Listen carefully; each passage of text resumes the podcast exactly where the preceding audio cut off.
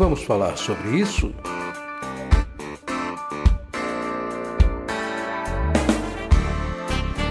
Com Francisco Ayrton.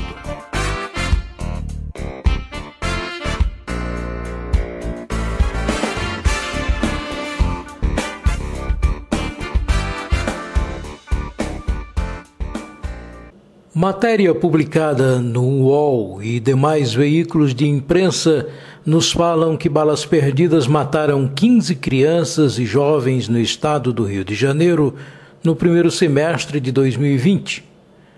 O menino Ia, de 7 anos, negro, brincava na porta de casa em São João do Meriti, na Baixada Fluminense, no dia 30 de junho deste ano, quando foi atingido por um tiro na cabeça. Ele foi levado para a UPA, a unidade de pronto atendimento do bairro, mas chegou sem vida.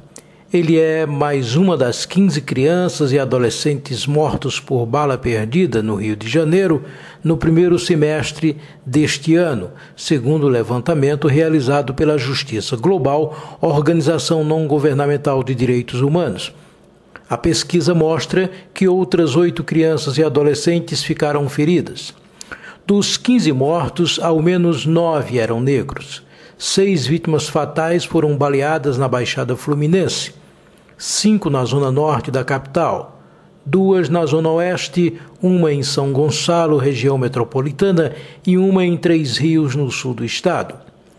As ocorrências se referem a situações em que as vítimas foram mortas a tiros em favelas e periferias por agentes policiais ou pelos confrontos provocados entre a polícia e grupos armados que disputam territórios.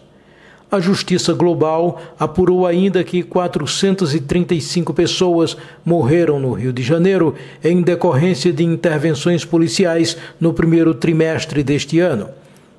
Na última sexta-feira, 4 de dezembro, as primas Emily e Rebecca, de 4 e 7 anos, respectivamente, foram atingidas por disparos de arma de fogo por parte de policiais militares quando brincavam na frente de casa.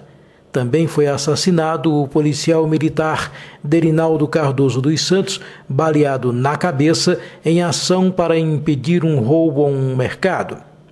Em depoimento, a avó de uma das meninas, revoltada, acusa policiais pelas mortes.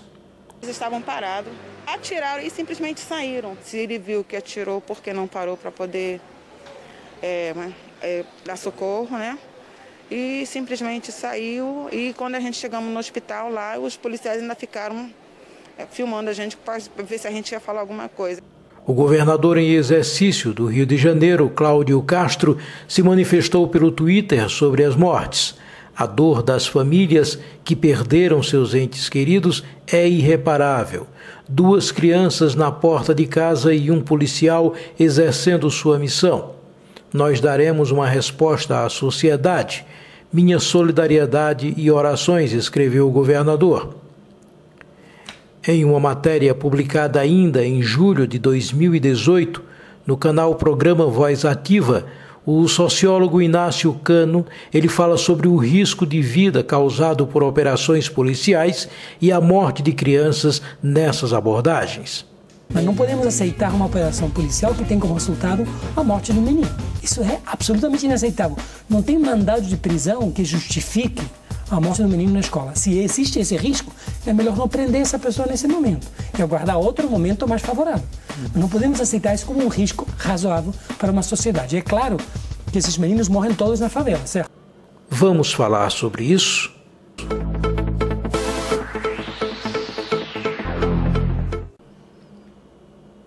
Por que a polícia tem que seguir matando impunemente?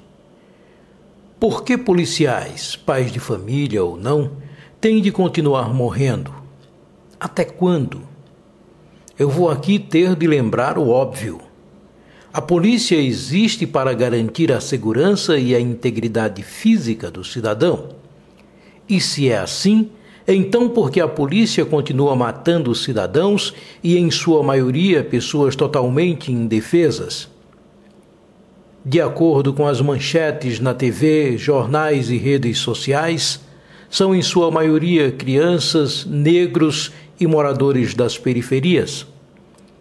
Os erros, os graves equívocos para os assassinatos e os sucessivos pedidos de desculpas são sempre um salvo-conduto para que as mortes equivocadas continuem ocorrendo.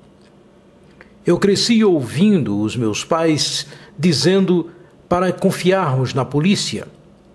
É ela que tem o dever de nos proteger em qualquer circunstância. Mas então, por que se morre de medo dela? Não deveria ser assim. Aliás, não é para ser assim. No entanto, há de se fazer uma ressalva. Não pode ser a polícia a instituição que sempre mata. Na verdade, são os homens que estão por trás dela, revestidos de um poder que parece descomunal. É o cidadão comum, geralmente saído de uma comunidade pobre, que se transforma no exato momento em que enverga o temido fardamento. Mas para que não pareça que estou afirmando que seriam pobres matando pobres, a questão ainda pode estar ligada à índole de cada indivíduo. O mal policial em questão pode surgir de qualquer nível social. É também uma questão de natureza humana. O uniforme passa assim a parecer uma verdadeira armadura que transforma o que parece garantir, de certa forma, superpoderes a quem os anseia para o bem ou para o mal. Com certeza, a instituição não foi criada para esconder ou acobertar desejos particulares reprimidos de quem quer que seja.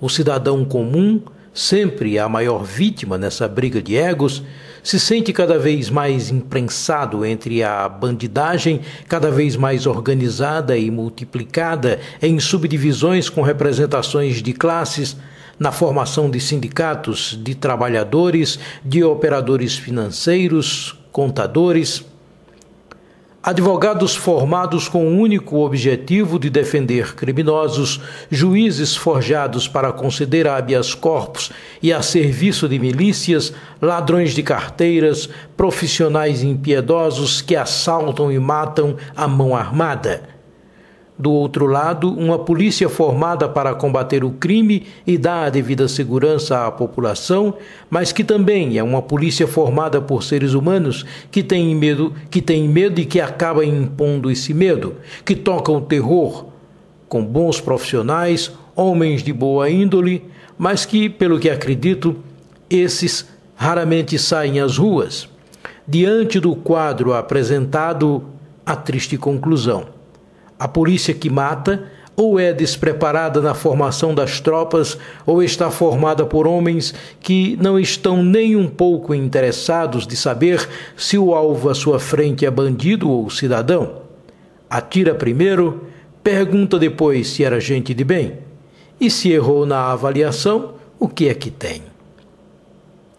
É inegável que dentro da corporação existe cidadãos de bem muitos pais de família, devotados a defender a pátria e ao cidadão comum, uma instituição forjada nos preceitos do bem comum, treinada para proteger a população, comandantes prontos a cumprir o que determina a Constituição.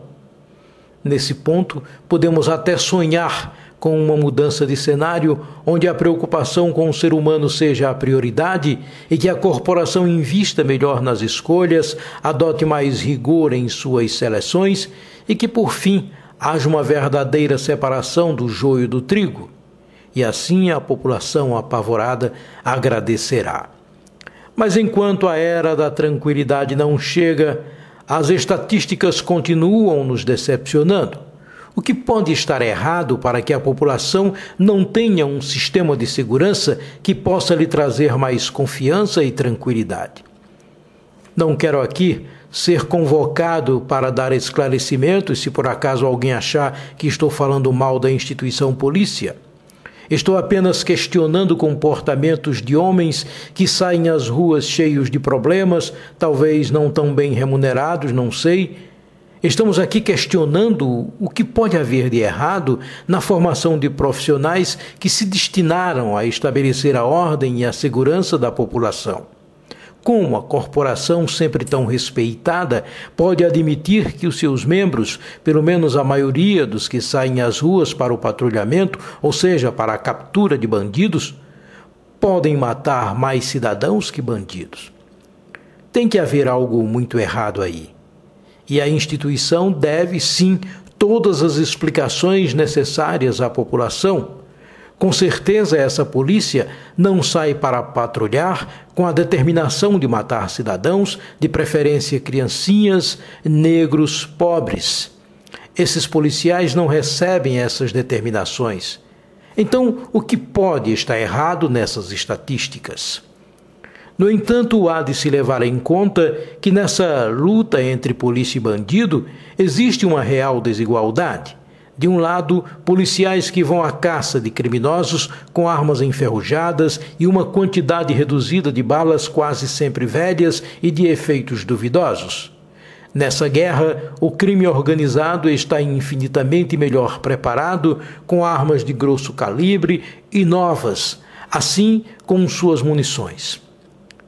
Falta investimento governamental na nossa segurança, é bem verdade.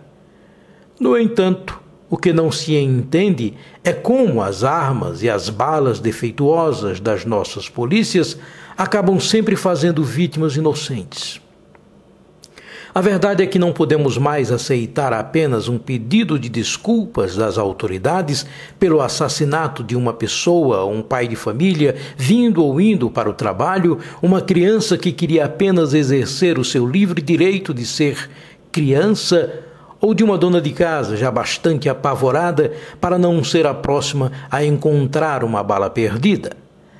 A população não suporta mais perder filhos, pais, mães, esposas e maridos como se tudo fosse apenas parte de uma mera fatalidade.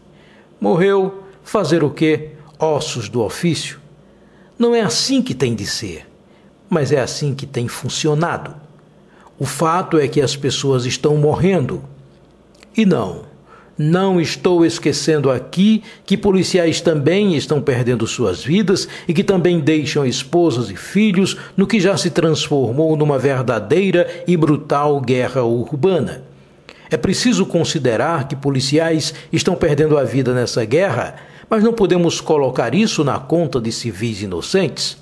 Não podemos colocar essas significativas perdas na conta de Emily Vitória dos Santos, de quatro anos, e a prima Rebeca Beatriz Rodrigues dos Santos, de sete anos. Qual a culpa dessas criaturinhas por tantas mortes de um lado e do outro? As crianças foram baleadas e morreram na sexta-feira, dia 4, em Duque de Caxias, no Rio de Janeiro. As duas primas foram enterradas juntas. De acordo com moradores, a polícia militar estava atrás de homens em uma motocicleta e deram voz de parada. Os motociclistas teriam seguido e os policiais atiraram. Os disparos acertaram as duas crianças. A versão da PM é que não houve disparos por parte dos policiais militares. Segundo o depoimento da família, as crianças estavam brincando na rua, sim ela saiu na rua assim na hora e foi baleada. Não foi troca de tiros. Ela estava brincando no canto na calçada e sei lá por que cargas d'água ele resolveu atirar na direção de quatro crianças pequenas e alvejar as duas, disse a avó de Rebeca. A delegacia de homicídios na Baixada Fluminense foi acionada e irá investigar o caso. A violência letal das polícias brasileiras é reconhecida como um problema estrutural no país, especialmente quando se trata das populações negra e pobre moradoras em favelas e bairros periféricos. Segundo dados da ONG Justiça Global, de acordo com matéria publicada na Folha ontem, Familiares e vizinhos das duas meninas mortas a tiros em Duque de Caxias, na Baixada Fluminense, se, re se reuniram neste domingo, dia 6, em protesto no centro da cidade, no qual reforçaram acusações de que os disparos foram efetuados por policiais. O ato reuniu também lideranças comunitárias do movimento negro que lembraram estatísticas da violência contra a população negra no país Chega de matar nossas crianças, chega de matar inocente, chega de matar trabalhadores, pediu Lídia da Silva Moreira Santos, avó de Rebeca. Todos os dias, homens e mulheres saem às ruas do Brasil para prender ou matar bandidos, se esconder ou matar policiais, sair para o trabalho para manter os filhos e, nesse caso, sempre na incerteza de que voltará à noite para casa com vida ou se vai encontrar os filhos também guardados em casa. É um problema estrutural, sim, senhor. Falta vontade política para se resolver esse problema. Os governos ou os governos dizem querer resolver o problema da saúde, um caos mas esquecem que, antes de levar o dinheiro público para os próprios bolsos, é preciso resolver a questão das mortes banalizadas, dos acidentes provocados pela falta de punições mais severas, pela falta de educação em casa e nas escolas e principalmente pela falta de respeito dos poderes constituídos em todas as esferas, para com uma população totalmente perdida em seus conhecimentos do que é realmente um direito seu. No entanto, enquanto se mantém um povo na ignorância, eles, os maus governantes, vão passando a boiada e devorando mais vidas. Eu sou Francisco Ayrton e comigo estiveram nesse podcast Yuri Zarif, Vitória Geórgia e Isaac Brito. Até a próxima!